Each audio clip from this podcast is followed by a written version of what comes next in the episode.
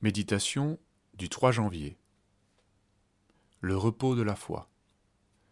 Hébreux chapitre 4, verset 11. Il reste donc un repos de sabbat pour le peuple de Dieu.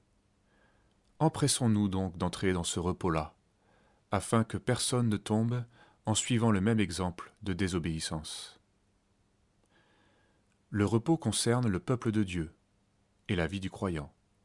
C'est même un ordre divin il ne s'agit pas du repos éternel, expression que l'on emploie parfois pour évoquer l'au-delà, mais d'un repos pour aujourd'hui, car le temps de Dieu, c'est l'éternellement présent. Certains chrétiens vivent leurs vacances dans une grande fébrilité, comme s'ils étaient obligés de les remplir d'une multitude d'activités, poussés par une avidité leur interdisant le repos. Sans fébrilité, rien n'est intéressant, semble-t-il. Par ailleurs, Beaucoup ont un sentiment d'oppression et d'agitation, étant littéralement broyés par les exigences professionnelles. Leurs chefs ont raison d'eux.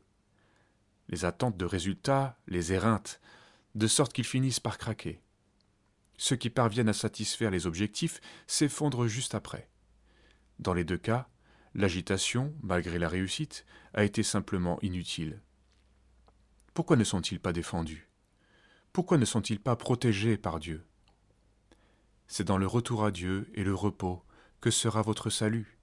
C'est dans le calme et la confiance que sera votre force. Mais vous ne l'avez pas voulu. Vous avez dit non, nous fuirons à cheval. C'est pourquoi vous fuirez. Ésaïe chapitre 30, verset 15. Notre agitation vient souvent du fait que nous voulons faire ce que Dieu a dit qu'il ferait lui-même. Il nous refuse le repos, car nous avons refusé le sien nous avons refusé la confiance. Être privé de repos est un jugement. En marchant par la foi, ce qui semble perdu fructifiera. Alors nous vivrons du miracle. Mais cet abandon nous donne le vertige. Sans plan de carrière, que ferons-nous dans la vie?